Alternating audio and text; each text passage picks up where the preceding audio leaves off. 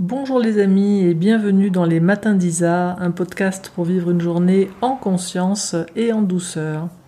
Alors aujourd'hui je voulais aborder un thème qui me passe régulièrement par la tête quand j'entends ces petites phrases. Et ce, thème c'est celui du fatalisme versus euh, la perception intime euh, de ce qui nous arrive et la connexion avec ce qui se vit en nous.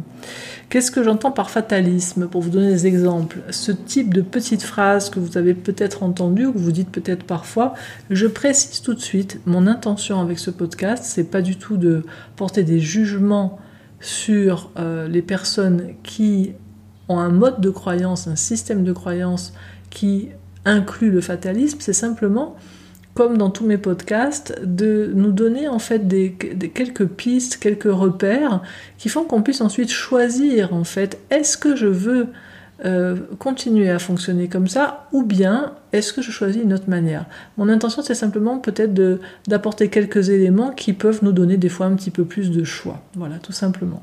Alors qu'est-ce que j'entends par fatalisme? Donc pour donner des exemples, euh, par exemple, voilà. Euh, vous rencontrez quelqu'un avec qui vous avez une bonne connexion, faites un stage avec quelqu'un avec qui vous avez une bonne connexion, et puis euh, à la fin du stage, vous, vous lui dites, ben euh, voilà, moi j'aimerais bien garder le lien avec toi, quoi. Est-ce qu'on pourrait euh, peut-être on échange nos numéros et puis comme ça, ben on peut on peut se revoir après. Et puis et la personne vous regarde avec un grand sourire, vous dit, oui, enfin, de toute façon, hein, si ça doit se faire, ça se fera, hein. Ça, c'est un exemple de ce type de phrase qui est sur une conception euh, de la vie dans laquelle il y a du fatalisme, on va après voir ce que c'est. Un autre, un autre exemple qui m'arrive euh, assez souvent, quand je donne des, rencontres au corps du vivant, je reçois par exemple le matin de la rencontre euh, un petit message d'un participant qui me dit voilà, j'ai essayé de venir ce matin, mais voilà, les transports communs sont en panne j'ai pas réussi à trouver un taxi. Euh, enfin bon, voilà, je lâche hein, parce que s'il y a autant d'obstacles, ça doit vouloir dire que je dois pas faire ce stage aujourd'hui. Voilà, vous voyez ce type de phrase. Alors dans les deux cas, que ce soit que je me dise si ça doit se faire, ça se fera, ou que je me dise si euh, si, c'est pas en train de se faire, c'est que ça ne doit pas se faire, c'est que je suis en train de croire euh, qu'il y a une force supérieure qui est en train de décider ce qui se passe qui, a, édicté en fait ce, qui doit se, se passer. Hein. Le, mot fatalité, il vient du latin fatalis, lui-même qui vient de fatum, euh, qui, veut dire le destin. Et fatum, ça vient d'une racine latine qui est fort, F-O-R, qui, qui, est littéralement la parole, euh, la parole solennelle, l'oracle ou la prophétie. Donc quelqu'un a dit ce qui va se passer, c'est écrit quelque part, et d'une certaine manière, ça sous-entend euh, la, la, loi originelle, comme la volonté des dieux. Alors qu'on dise Dieu, qu'on dise une autre puissance, quand on est dans du fatalisme, on a la croyance que les événements significatifs euh, de notre vie vont arriver quoi qu'on fasse. Les événements insignifiants peuvent varier, mais les événements significatifs, on a la croyance qu'ils vont arriver quoi qu'on fasse. Et du coup, quand quelque chose euh, doit se passer, pourrait se passer, on se dit, ça peut donner une forme de passivité parce qu'on dit de toute façon, si ça doit se passer, ça se passera. Et dans l'autre sens, quand quelque chose se met en travers de nos projets, on, va tout de suite revenir finalement à, un sens qui nous est caché pour le moment, mais qu'on va interpréter dans le doute en disant mais s'il y a cet obstacle, ça doit vouloir dire que euh, je n'y vais pas. L'exemple type du, fatalisme, par exemple, de, quelque chose où on voit euh, cette loi fonctionner, que les événements significatifs arrivent quoi qu'on fasse, ben c'est par exemple Oedipe. Oedipe, euh, voilà, cette prédiction qu'il va tuer son père et épouser sa mère, les parents sont au courant, lui plus tard il sera au courant, mais voilà, quoi qu'il se passe, ça se passe. Quoi qu'il fasse, ça se passe. Alors, la question pour moi, ça n'est pas est-ce que on croit à une forme de fatalité et on devient fataliste? On pourrait dans un autre, dans un autre registre euh, dire euh, non, non, moi je suis pas fataliste, je suis déterministe. Donc dans le déterminisme, on n'est pas en train de croire que tout va arriver quoi qu'on fasse parce qu'il y a un but qui a été décidé par quelqu'un et que ben, ce but, c'est lui qui conduit en fait toutes les, toutes les choses, hein, tout, tout, ce qui, tout ce qui va se dérouler découle de ce but. Dans le fatalisme, en fait, il y a un but euh, ultime qui a été décidé par une grande instance que l'on ne voit pas, et puis ensuite on a une, une forme de ce qu'on pourrait appeler une causalité rétrograde, c'est-à-dire que tous les événements se passent euh, pour conduire à ce but. Voilà. Donc la cause, c'est le but, et ensuite on remonte, tout ce qui se passe, tous les événements conduisent à ce but, qui souvent nous est masqué.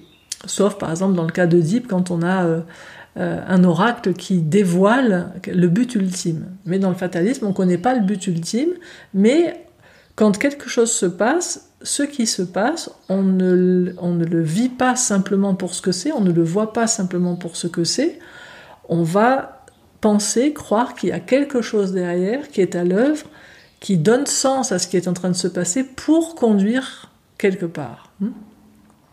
D'un autre côté, on pourrait être dans, une vision déterministe. Dans le déterminisme, qui a été largement, euh, évidemment, euh, transmis par Spinoza, dans le déterminisme qui a une base vraiment avec Dieu hein, à la base, hein, Spinoza disait à la base il y a une cause première qui est euh, Dieu, Dieu étant euh, la nature de tout ce qui est et étant tout ce qui est. Euh, donc dans le déterminisme, les choses sont ce qu'elles sont et elles sont dans une cause première qui est Dieu. Et ensuite, il y a une logique de cause-conséquence dans laquelle tout advient non pas pour un but, mais en fonction des causes, et la cause première encore une fois étant Dieu, qui est la substance de tout ce qui est, et puis avec des lois qui régissent notre monde et donc, voilà, quand on est dans un mode déterministe, on, va avoir des causes et des effets. On va avoir ce que Spinoza appelait le conatus, c'est-à-dire l'effort de toute chose pour persévérer dans son être, littéralement pour conserver, pour augmenter sa puissance d'être. Et donc, on va avoir ben, tout ce qui est, qui tend à devenir encore davantage, ou à préserver, persévérer ce qu'il est, ou l'agrandir. Et euh, on va avoir des, causes et des effets qui s'enchaînent, voilà, sans qu'il y ait un autre but que celui de l'existence finalement, de cette cause première qui est Dieu, la nature, qui est tout ce qui est. Donc, dit d'une autre manière, dans, le déterminisme, euh, on va avoir euh, aussi très très peu finalement de liberté à un certain endroit, parce que si on met comme liberté la liberté de, de faire des choix dans le déterminisme, il n'y a pas tellement de liberté parce qu'à un instant T, euh, eh bien, euh, il y a des causes, il y a des effets, il y a des lois qui sont à l'œuvre qui font que les choses se passent, qu'elles ne peuvent pas tellement se passer d'une autre manière. Par contre, dans le déterminisme, je fais partie quand même de ce qui est en train de se passer, je fais partie des causes et des, et des effets qui sont en train de se vivre, mais je ne suis pas en train d'interpréter euh, ce qui est en train de se passer en me disant ça veut dire ceci, ça veut dire cela. Euh, je suis juste avec ce qui est, et pour Spinoza, par exemple, lui, il mettait plus la liberté dans conscientiser euh, ce qui ne soutient pas mon élan, euh, mon élan vital, mon élan essentiel, ce qu'il appelait le conatus. Donc, pour lui, la liberté, c'était, c'était pas une liberté de choix, parce que ben, lui, il considérait qu'il n'y avait pas tellement de choix avec cette logique cause et effet, mais par contre, il, il disait qu'il y a une liberté finalement euh, devenir de plus en plus conscient de ce qui est un frein à l'expression de la nature de notre être. Il avait cette phrase assez célèbre hein, où il dit Les hommes se croient libres car ils sont conscients de leurs désirs alors qu'ils sont ignorants des causes qui les déterminent. Donc, euh, quand on est dans cette euh, vision-là des choses, on va chercher à devenir plus conscient finalement de tout ce qui porte atteinte à mon être-té, à mon élan d'être, et euh, Spinoza lui parlait tout particulièrement comme euh, ce qui peut affecter le plus euh, notre élan d'être, c'est les affects, ce qu'il appelait les affects et les passions dans le langage de l'époque, qui sont en fait tout, tout, ce qui vient nous agiter à certains moments et sur lequel nous n'avons pas de capacité à rester avec. Et c'est d'ailleurs ce qu'on va voir un petit peu plus loin dans ce podcast. Alors quel est le souci quelque part avec le fatalisme plus qu'avec le déterminisme, c'est que dans le déterminisme, on reste euh, co-acteur de ce qui est en train de se passer. On a tout à fait conscience que il y a finalement quand même assez peu de, choix au milieu de tout ça parce qu'il y a beaucoup de causes qui sont à l'œuvre à un instant T. Je veux dire, si aujourd'hui euh, il fait chaud euh, et si aujourd'hui je suis fatiguée, par exemple, donc là on a deux faits de base qui vont se positionner comme des causes, eh bien les effets pour la journée vont être assez simples. Hein. Donc il y a canicule et fatigue, deux causes qui sont là. Mes choix dans la journée deviennent très restreints à un moment donné par rapport à ce que je vais croire choisir de faire je vais choisir de rester à la maison, par exemple au frais. Je, me dis que c'est un choix, mais euh, en réalité, euh, il y, a tellement de causes qui sont autour que les choix sont, assez limités.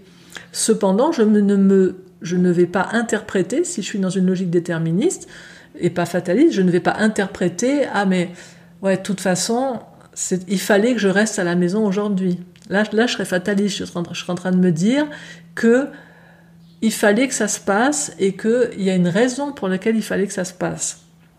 Alors, pour moi, quel est l'endroit où j'ai envie d'apporter euh, une petite touche peut-être euh, euh, de repère par rapport à cette vision fataliste C'est à quel endroit?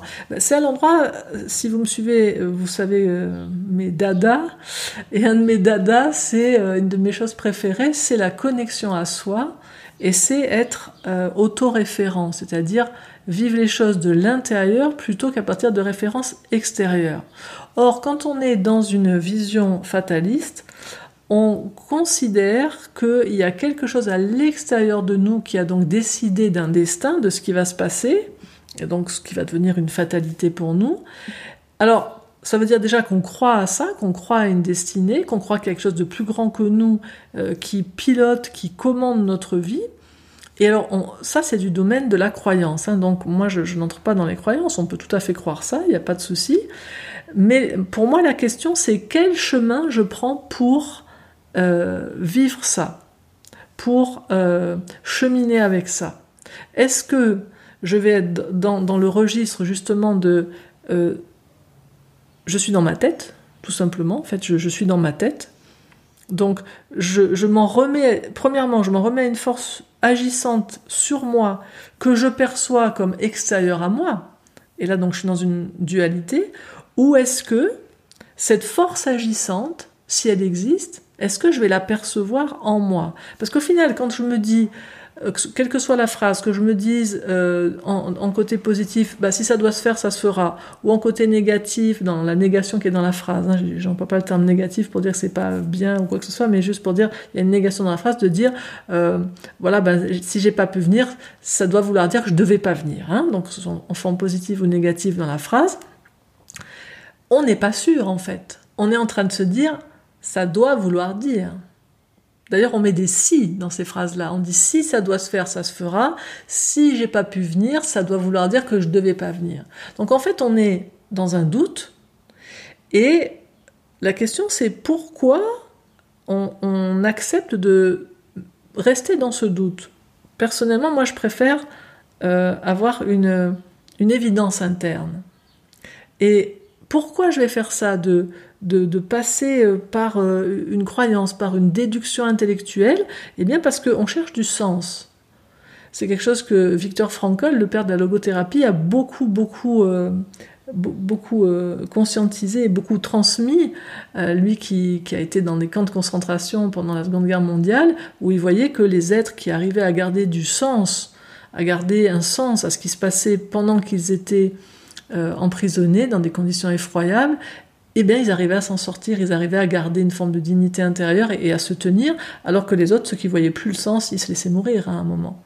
Donc, c'est ancré en l'être humain cette quête d'un sens quel est le sens de ma vie, quel sens a ce que je fais. Et après, mon observation, c'est que euh, quand on est, euh, par exemple, là, il fait beau, euh, on, se dit, tiens, on pourrait sortir, aller boire un verre tranquille, se balader. Quand on va être dehors au soleil, sur une terrasse, en train de boire un petit verre, puis après d'aller marcher au bord du lac, tout ça, est-ce que là, on se demande quel est le sens de ça? Est-ce qu'on est qu'on va se demander pourquoi on est en train de vivre ça? Ben non, on est en train de le vivre. Donc mon observation, c'est que on cherche le sens quand on n'est pas bien. En fait, quand ça va, quand euh, les choses se passent d'une manière que l'on vit comme agréable, on cherche pas du tout quel est le sens. Donc cette quête de sens, elle émerge en l'homme, elle n'est pas inhérente à notre condition humaine, elle, apparaît à chaque fois qu'on n'est pas en train de goûter quelque chose qui est de l'ordre de la plénitude. Et la question pour moi, c'est ce sens que nous cherchons de manière très habituelle chez l'humain quand quelque chose ne va pas, comment ça fonctionne? Pourquoi on cherche ce sens? Pour finalement supporter ce qui est en train de se passer. Donc, je vois une forme d'habitude chez l'être humain, c'est qu'il n'est pas habitué finalement à rester avec son inconfort. Et comme il n'est pas habitué à rester avec son inconfort, il va chercher un sens à l'extérieur de lui. Et c'est compliqué de trouver à chaque fois un sens à ce qui se passe. Parce que moi, je regarde toujours sans jugement, mais pour comprendre pourquoi on fonctionne comme on fonctionne. Pourquoi on devient fataliste, par exemple? Pourquoi on va arriver à ces phrases toutes faites, si ça doit se faire, ça se fera, et si ça se fait pas, c'est que ça ne devait pas se faire? Pourquoi on arrive à croire ça? Mais parce que c'est très efficace et pratique. Comme je vous le dis, à chaque fois qu'il va y avoir quelque chose qui est désagréable, ou qu'on ne veut pas se prendre la tête, c'est le cas de dire, à euh, voir des détails pratiques, donc d'un côté, si on était dans la forme positive, si ça doit se faire, ça se fera.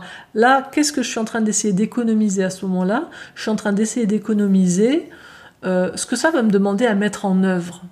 Je suis pas sûr de quelque chose, je suis pas connecté en fait à quelque chose qui pour moi est fondamental, euh, qui s'appelle le felt sense en focusing, c'est-à-dire ce ressenti global qui est plus vaste que ce que nous voyons, ce que nous entendons, ce que nous percevons on, l'appelle parfois le sixième sens, l'intuition, hein, ce que Jeanne Jandlin, le père du focusing, a appelé le, felt sense. C'est cette perception globale quand on entre dans une pièce ou quand on rencontre quelqu'un pour la première fois, tout de suite, instantanément, on sait si si on rentre dans une pièce, dans un nouvel appartement à louer, on sait tout de suite si ça nous va, on sent. Maintenant, si on nous demande comment, pourquoi, on ne sait pas trop pourquoi, mais on a ce sense, ce ressenti global, c'est-à-dire notre être sur les différents plans de notre être, à la fois sur le plan euh, euh, de, ma conscience, sur le plan euh, émotionnel, sur le plan perceptif, je capte tout en même temps, et au-delà même de ma conscience, il y a ce felt sense qui se, qui se constitue et qui fait que ça me dit un oui ou ça me dit un non tout de suite. Et pour moi, euh, j'ai vu comment, euh, en tout cas moi dans mon chemin de vie, euh, je n'étais pas consciente de ce sense et et je, ne prenais des fois pas le temps de rester avec. Alors vous allez me dire, mais tu viens de dire qu'il est immédiat. Oui, il est immédiat dans son apparition, mais que nous puissions être en mesure de le décoder à certains moments à certains moments, c'est beaucoup plus fin que oui ou non, ce qui est là. Donc, si on utilise le felt sense comme une sorte de pendule humain en nous, oui, non, ça peut aller. Mais par contre, s'il y a autre chose qui est là, s'il y, a justement un message qui veut se dire, qui pourrait donner du sens, ça, ça va prendre plus de temps. Et ça va des fois demander de rester avec dans des zones où on n'est pas habitué à rester, tout particulièrement, nous ne sommes pas habitués à rester dans les zones d'inconfort.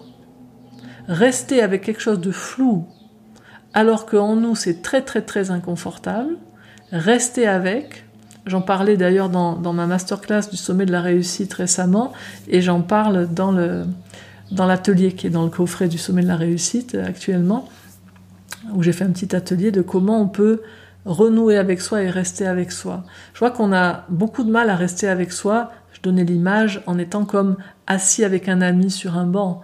On ne sait pas bien se tenir compagnie. Et l'ami sur le banc, c'est ce sense, c'est ce ressenti global qui est là. Donc, quand je suis là à me projeter dans le futur et puis que je vois pas trop comment ça va être, euh, est-ce que j'ai vraiment envie de ça ou ça, il y a un flou. Et en moi, je ne suis pas habituée à rester avec un flou, parce que le flou, je ne peux pas le nommer tout de suite.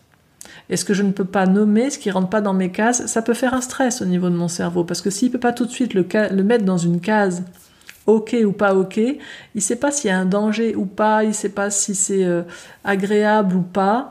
Donc on, a cet utilitaire de classement interne au niveau du cerveau qui, au final, nous, prive de vivre pleinement notre vie de goûter pleinement notre vie.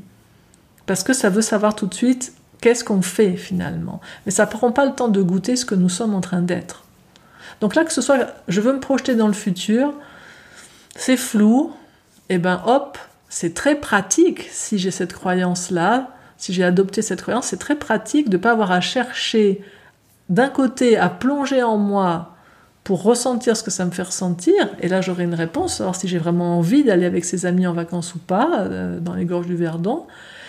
Et de l'autre côté, si je cherche, si je suis dans la dynamique de ça fonctionne pas, quelque chose ne fonctionne pas, comme j'ai pris l'exemple là euh, d'un participant qui n'arrive pas à venir euh, au stage ce matin-là, en tout cas qui rencontre plusieurs obstacles et qui puis à un moment considère que le énième obstacle qui arrive, ça veut dire, ça doit vouloir dire que je ne dois pas aller à ce stage, Là, qu'est-ce qui se passe? Je suis dans un inconfort intérieur. J'arrive pas à rester avec mon inconfort intérieur. Je cherche le sens. Pourquoi il m'arrive ça à moi alors que je voulais venir? Et comme c'est fatigant de chercher du sens et qu'à chaque fois ça demande beaucoup d'efforts alors que je suis pas bien à l'intérieur, si j'ai une croyance toute faite, c'est très efficace de se dire mais alors ça doit vouloir dire que je viens pas. Et là, hop, je suis tranquille. Vous voyez? Donc c'est un très bon rapport qualité-prix de fatalisme au niveau de pouf, faire descendre, euh, faire descendre une pression intérieure qui peut être ou émotionnelle ou mentale et revenir à un endroit de tranquillité. Voilà, on sait pourquoi, on a donné un sens et on est tranquille. Donc, encore une fois, le podcast, il n'a pas pour intention de tirer sur le fatalisme, mais simplement de nous aider à conscientiser à quoi il sert, pourquoi on, l'utilise, et maintenant, est-ce qu'on choisit de l'utiliser à certains moments ou pas? Pour moi, c'est juste ça, c'est important de dire, est-ce que c'est ça que je veux vivre? Pour ma part, mon chemin de vie, il m'a conduit d'un, d'un état où j'étais euh, complètement coupé de mes ressentis intérieurs, une époque de ma vie où j'étais un cerveau sur pattes, euh, et où tout se passait par la tête et avec des références externes, ça a été un chemin qui est passé de la tête au, corps, à l'intériorité, et puis de, de, l'extériorité des références externes aux références internes. Et pour moi, c'est la plus grande liberté que nous avons, et c'est d'ailleurs aussi ce que dit Spinoza, cette liberté, elle n'est pas dans les choix finalement, elle est dans la connaissance que nous avons et la relation que nous avons avec notre intériorité. Et donc, euh, moi, dans mon expérience, quand je vis quelque chose, on va prendre l'exemple par exemple euh, du, stagiaire qui, qui, n'arrive pas, euh, enfin, qui rencontre des obstacles et qui à un moment donné va lâcher parce que ça fait plus d'obstacles que ce qu'il a les moyens de gérer à ce moment-là. Et donc, comme il a à faire face à sa déception et que c'est trop rude, on, va mettre un sens pour, pour, pour apaiser hein, ce qui se passe à ce moment-là. Mon expérience, c'est que on nous a absolument pas appris justement à euh, rester avec ce qui se passe en nous, tout particulièrement quand on est dans de l'impuissance et tout particulièrement quand on a du doute. Et là, on nous a pas appris du tout à rester avec ce qui se passe en nous et demeurer dans cet espace où il y a une douleur et se tenir compagnie. On nous a pas appris ça. Euh, moi, je vois beaucoup, par exemple, j'ai des images dans ces moments-là, quand je, choisis de rester à l'intérieur, de descendre à l'intérieur de moi, je me vois comme aller euh, dans un puits, au fond d'un puits qui est très sombre, qui est très noir. Et il y a plein, plein de parts de mon être qui n'ont pas du tout envie d'aller là, qui n'ont pas du tout envie de descendre dans le puits, qui, qui, elles veulent rester à la lumière. Et si j'avais comme ça une pensée qui me dit voilà le sens que ça, je peux rester en haut, je peux rester euh, dans la lumière. Sauf que pour moi, il y a une lumière, ce type de lumière, c'est une lumière, moi, que je vis comme un aveuglement. Je ne suis pas en train de dire des il faut, il faudrait faire ceci ou cela. Je vous partage juste mon expérience et puis si elle peut vous servir comme un matériau pour vos propres choix, alors j'en serais heureuse. Moi, j'ai vu avec le temps dans ma vie que cette, cette, cette forme de sérénité finalement dans laquelle j'arrivais à me préserver, c'était une sérénité de surface. Et au final, ça avait une conséquence, c'est que tout au fond de moi, il y avait finalement, euh, comme l'iceberg, toute la partie euh, immergée de l'iceberg, qui est la plus grande partie de mon être, ben, j'y accédais pas puisque pour y accéder, il aurait fallu que je sois d'accord d'aller vivre certaines choses qui étaient, qui étaient douloureuses. Et ça faisait tellement longtemps que je, m'étais déconnectée de cette zone de moi que je savais juste plus y aller en fait. Je savais plus plonger en moi. Et cette plongée, elle se fait en acceptant de passer par une étape que nous fuyons beaucoup, qui est celle de ce cœur brisé qui reste ouvert. Hein. C'est quoi le cœur brisé qui reste ouvert? C'est je, je vais choisir de demeurer à l'endroit où ça pleure en moi, où ça crie en moi, où ça s'effondre en moi. Vraiment avec toute la tendresse, toute la douceur, toute la bienveillance du moment voilà où je rejoins un ami dans un parc qui vient de perdre quelqu'un qui lui est cher et je viens et je m'assois à côté de lui en silence, je sais qu'il a il n'a pas besoin de mots, il n'a pas besoin d'être rassurer ou consoler, il a juste besoin de ma présence, que je sois là avec lui pendant que lui, il, est dans sa douleur, mais il n'est pas tout seul maintenant dans sa douleur parce que je suis avec lui. Et ça, ça change tout. Je lui ouvre cet espace dans lequel il peut être avec sa douleur. Il n'est plus tout seul avec sa douleur. Le fait que moi, j'ouvre l'espace et que je, lui permette d'être là, dans cet espace où sa douleur est bienvenue, où je lui demande pas d'avoir moins mal, où je lui pose pas de questions sur pourquoi il a mal, où euh, je ne cherche pas à, faire que sa douleur diminue, ou je ne lui dis pas euh, mais tu sais ça va aller, euh, etc. Juste je suis là pour lui complètement. Dans cet endroit-là, alors si on fait ça pour nous-mêmes, on descend dans ce puits. On descend dans le puits. Quand on fait ça, on va trouver à un moment donné un ressenti intime de ce qui est en train de se vivre qu'est-ce qu'on va rencontrer en premier? On va traverser cette zone que nous fuyons habituellement, qui est une zone émotionnelle, dans laquelle il y a, une intensité. Et puis, si on se laisse descendre encore plus profond, on va se, retrouver dans la zone où il y a qu'est-ce que ça touche en nous? Si je garde l'exemple du stage, qu'est-ce que ça touche en moi là? Quand, alors que je veux aller à ce stage Eh bien, là, je me rends compte que euh, il y a des obstacles et à un moment donné, je, lâche prise parce que ça me fait plus que ce que je j'ai les moyens hein, en termes de, temps et d'énergie pour aller à ce stage. Qu'est-ce que ça me fait toucher au fond qui est précieux pour moi? Et là, par exemple, eh bien pour ce stage, je vais rencontrer au fond dans mes besoins, dans mes aspirations, j'avais un immense euh, élan, euh, voilà, de rencontres d'apprentissage, d'inspiration aussi, parce que j'allais voir cette personne qui peut-être m'inspire depuis un moment et, j'avais envie de concrétiser quelque chose et puis voilà d'être nourri au niveau de l'apprentissage pour mon évolution. Tout ça, ça fait beaucoup de besoins, d'aspiration qui sont stimulés. Et c'est douloureux, ça fait des mois que je me préparais à y aller, et puis voilà, ce matin, tout ça qui se passe, et ah, voilà, tout se met en travers. Et je vais avoir à rester maintenant avec cet ami en moi, au fond du puits. Je vais déplacer le banc, on va descendre au fond du puits et je reste avec au fond. Et là, on va faire quelque chose qu'on ne nous a pas non plus appris à faire, c'est à deuiller. Qu'est-ce que c'est deuiller? C'est pas tourner la page sur ça, c'est pas s'en libérer. Deuiller, c'est rester avec les émotions que ça me fait ressentir quand mes besoins les plus fondateurs, les plus fondamentaux, mes aspirations les plus profondes, mes rêves sont pas rejoints par ce que je suis en train de vivre. Je reste avec. Je suis là pour moi en fait. Pour moi, ça a été, je crois, la plus grande découverte de ma vie, ce qui a le plus radicalement changé ensuite toute ma manière d'être au quotidien. Toutes ces zones où je pouvais m'agiter dans ma vie, chercher des choses à l'extérieur parce que je ne savais pas être là pour moi, parce que je ne savais pas rester en moi, avec moi. Quand des parts de moi étaient comme ça en, douleur, je ne savais pas rester avec, je fuyais.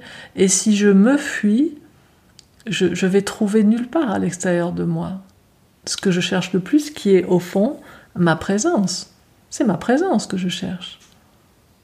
Donc c'est pour ça, quand je vous partage tout ça ce matin, c'est je, je sais l'endroit tragique où par défaut, comme on ne nous a pas transmis certaines choses, on, a certaines stratégies en, but de trouver la paix, de, goûter la paix.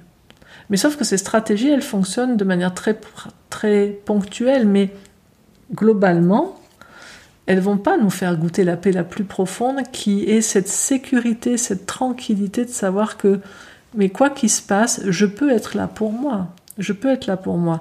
Et qu'est-ce qui se passe quand je reste là, quand je deuille, quand je suis au fond de mon être, assise sur le banc, au fond du puits? La lumière semble très très loin. Quand on est au fond du puits, ce moment où on fait le deuil, on lève pas la tête en haut pour voir la lumière qui est en haut du puits. On reste, on est dans le noir. Et on est dans le noir, mais on n'est pas tout seul parce qu'on est avec soi.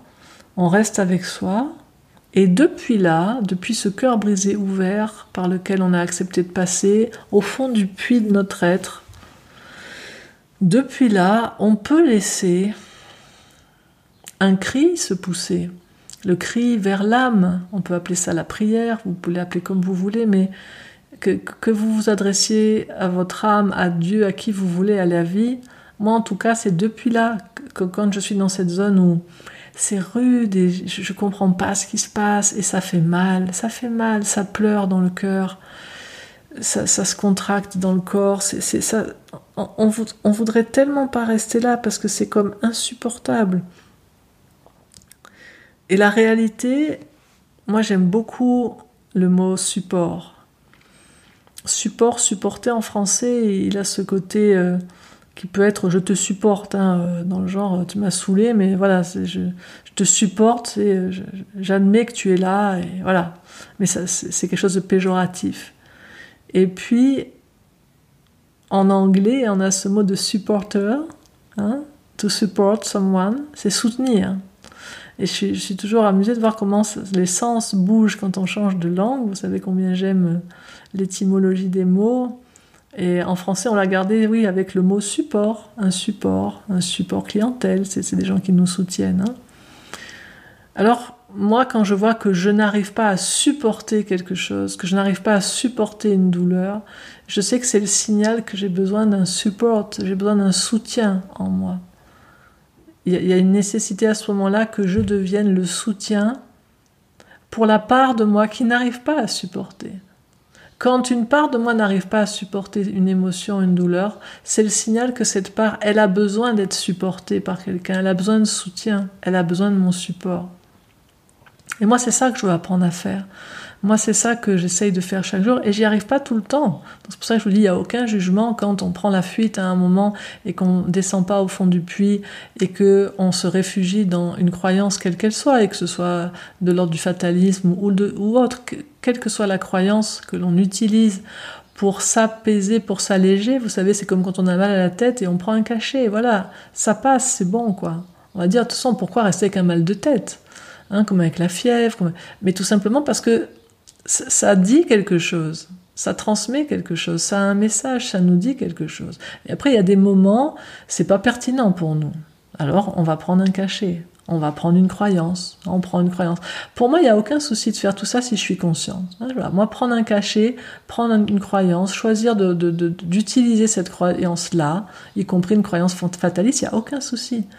Il n'y a aucun souci pour moi en tant qu'être humain qui veut être dans l'éveil de conscience, qui veut être libre. Il n'y a aucun souci si je le fais consciemment. Après, quand je le fais de manière répétée, inconsciente, en croyant être dans un chemin spirituel, par exemple, là pour moi il y a un petit souci parce qu'en fait je suis pas lucide. Et pour moi la lucidité c'est important comme, euh, comme soutien justement pour euh, notre évolution. Donc, ce qui se passe à ce moment-là, quand du fond du puits on va laisser euh, voilà notre notre cri du cœur s'exprimer à un moment en disant mais ça fait vraiment mal là j'arrive plus à rester là dit la part de nous. Alors même que nous lui offrons notre présence c'est quand même très très très dur. Et là on va laisser ce, ce, cri du cœur s'élever s'élever remonter dans, dans le puits de notre être et s'élever au plus haut de ce que nous sommes et se mettre à l'écoute, rester avec maintenant en silence pour rester à l'écoute de ce qui va venir du très fond de notre être. Le très fond, le troisième fond, hein donc c'est les fonds vraiment subtils, les fonds, le fond qui viennent, le fond de la conscience profonde en nous. Quelque chose va, va se faire sentir à l'intérieur. Et là encore, de manière subtile et, et des fois flou au début, des fois c'est très très direct, des fois on perçoit quelque chose, ou on entend quelque chose, on a une vision, mais des fois c'est assez flou, et on va rester avec. On reste avec jusqu'à ce qu'on le sente. Et là, à un moment donné, quand on, on a ça, ce message-là, qui vient de notre dimension la plus haute, qu'on puisse, on peut l'appeler l'âme, on peut l'appeler le soi, appelez-le comme vous voulez, là, on va avoir une évidence. Là, il va y avoir quelque chose où on va sentir quelque chose qui nous fait par exemple percevoir c'est ok, c'est ajusté pour notre être de ne pas y aller ce matin. C'est ok au fond. Mais c'est pas un c'est ok qui se dit avec la tête, c'est pas quelque chose qui va dire euh, ça voulait dire que je devais pas y aller. C'est quelque chose qui est au fond et qui nous fait sentir c'est ajusté. C'est ajusté pour moi, dit, alors que ce soit l'âme ou le soi, quel que soit le nom qu'on lui donne. Et, comme on fait un avec cette dimension de notre être à ce moment-là, alors ça devient ajusté pour nous. Hein, quand Jésus dit que ta volonté soit faite, le moment où il dit que ta volonté soit faite, c'est un moment où il est un avec cet espace de conscience qu'il appelle le Père. On peut pas dire que ta volonté soit faite si on fait pas un. Et pour moi, c'est ça dont il est question, c'est que toutes nos douleurs viennent d'une dualisation, d'une dualité, d'un endroit où on, s'est divisé, on n'est plus un avec ce qui se passe. Et là, quand on fait ce processus que je viens de, de, vous expliquer brièvement, on peut ressentir ça de l'intérieur. On peut vraiment aller tout au fond de nous et depuis là, depuis l'intérieur, rencontrer cette voix-là qui va plus parler à notre tête, mais qui va vraiment s'infiltrer, qu'on va ressentir dans chacune de nos cellules, qu'on va ressentir dans notre corps, qu'on va ressentir de notre cœur. Et là, on va avoir une paix profonde qui s'installe et qui vient de nous et dans laquelle il n'y a aucun doute. Donc moi, c'est pour ça que j'aime bien développer des moyens pour entrer dans cette dimension-là. Comme ça, ensuite, j'ai le choix de dire est-ce que je prends... Euh, le cacher ou pas, hein, comme dans Matrix avec la pilule rouge, la pilule bleue. Qu'est-ce que je prends à un moment? Est-ce que, que je vais prendre l'option de je peux entrer en moi et me tenir compagnie, rester avec moi, ou est-ce que je vais choisir une croyance qui va m'apaiser momentanément? Et c'est ok d'avoir les deux, hein. surtout ne nous jugeons pas euh, surtout pas après ce podcast, nous ne disons pas il faut plus que je fasse ceci, il faut plus que je fasse cela, ou c'est mal de faire ça, ou encore plus aller maintenant essayer d'expliquer à quelqu'un euh, qui aujourd'hui va vous dire oh mais tu sais si ça doit faire, ça, ça se fera, lui sauter dessus en lui disant mais t'es fataliste et tout. Enfin, ne devons, ne devenons pas euh, un, intégriste prosélyte de ce que je viens de vous dire, mais voilà, ayons cette douceur envers nous, envers les autres. Les deux sont possibles, simplement ayons conscience de ce que nous sommes en train de faire, de ce que nous sommes en train de vivre, et comme ça on va pouvoir davantage, au final, vivre ce que nous rêvons de vivre, qui est de vivre l'unité, qui est de vivre ce mouvement de notre être vers davantage d'épanouissement, et surtout davantage de, de conscience. Et j'espère en tout cas que euh, ce podcast euh, y aura contribué. Ensuite, euh, vous m'écrivez souvent après les podcasts pour me dire comment on peut approfondir. Alors là, pour celui-ci, si vous souhaitez approfondir, il y a deux modules du club CNV vraiment qui sont faits pour nous donner des, des, clés et des pratiques concrètes pour apprendre finalement euh, à rester comme ça avec soi, à entrer en soi. Le premier module s'appelle Entrer en amitié avec soi-même. Donc c'est un module qui vraiment donne toutes les clés de comment on fait pas à pas, euh, en particulier comment on fait quand on est dans une situation pour décoder de l'intérieur de nous euh, qu'est-ce qui me touche au fond dans cette situation Parce que je vois que c'est souvent ça qui fait qu'on repart à l'extérieur, c'est qu'on n'arrive pas à se connecter à nos besoins, à nos aspirations. Donc le module Entrer en amitié avec soi-même, c'est un module vraiment qui donne toutes ces clés-là au niveau de, l'auto-empathie, du self-compassion, comment je peux devenir cet ami qui vient s'asseoir sur le banc et choisir d'aller à l'intérieur plutôt qu'à un moment donné de me lâcher la main. Et puis il y a un deuxième module que je trouve important aussi, s'appelle euh, Au cœur des besoins, la plénitude, parce que ce qui fait que on est très stimulé dans toutes ces situations, c'est qu'on a des besoins qui ne sont pas rejoints et quand on a un besoin qui n'est pas rejoint, si on n'arrive pas à pouvoir accéder à un endroit qui est la source des besoins, et la source des besoins, comme le dit Spinoza quand il cherche quelle est la cause première et qu'il dit que c'est Dieu, bah, la, source première de tous nos besoins, c'est un espace dans lequel il y a des qualités originelles de, l'être et où il y a de la plénitude. Et pour moi, ça aussi, c'est une des choses qui a vraiment changé ma vie. C'était ce, jour où euh, la CNV avait déjà changé ma vie, mais je pratiquais une CNV dans laquelle je cherchais à nourrir mes besoins. Et quand mes besoins n'étaient pas rejoints, bah, j'étais pas bien.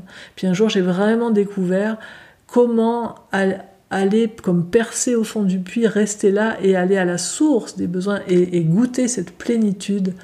Euh, à l'origine de mes besoins, alors même que mes besoins dans l'instant ne sont pas rejoints. Et ça, ça donne une liberté inouïe. Et donc cette approche-là, ce processus-là, il est décrit pas à pas dans le module Au cœur des besoins, la plénitude. Je vous mettrai les liens en descriptif de ce podcast.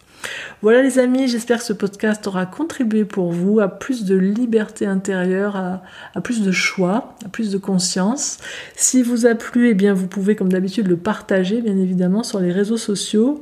Si vous souhaitez soutenir ce que je fais, vous pouvez tout simplement vous abonner sur les différentes plateformes. Et puis, euh, si vous souhaitez faire un pas de plus avec moi, vous pouvez me retrouver évidemment dans les parcours des clubs CNV et des clubs communication. Et vous pouvez retrouver tous les précédents matins d'ISA, si vous me découvrez avec celui-ci, en allant sur mon site au cœur du vivant.com. Dans la rubrique ressources et audio, vous trouverez tous les liens vers les plateformes où sont tous les précédents podcasts.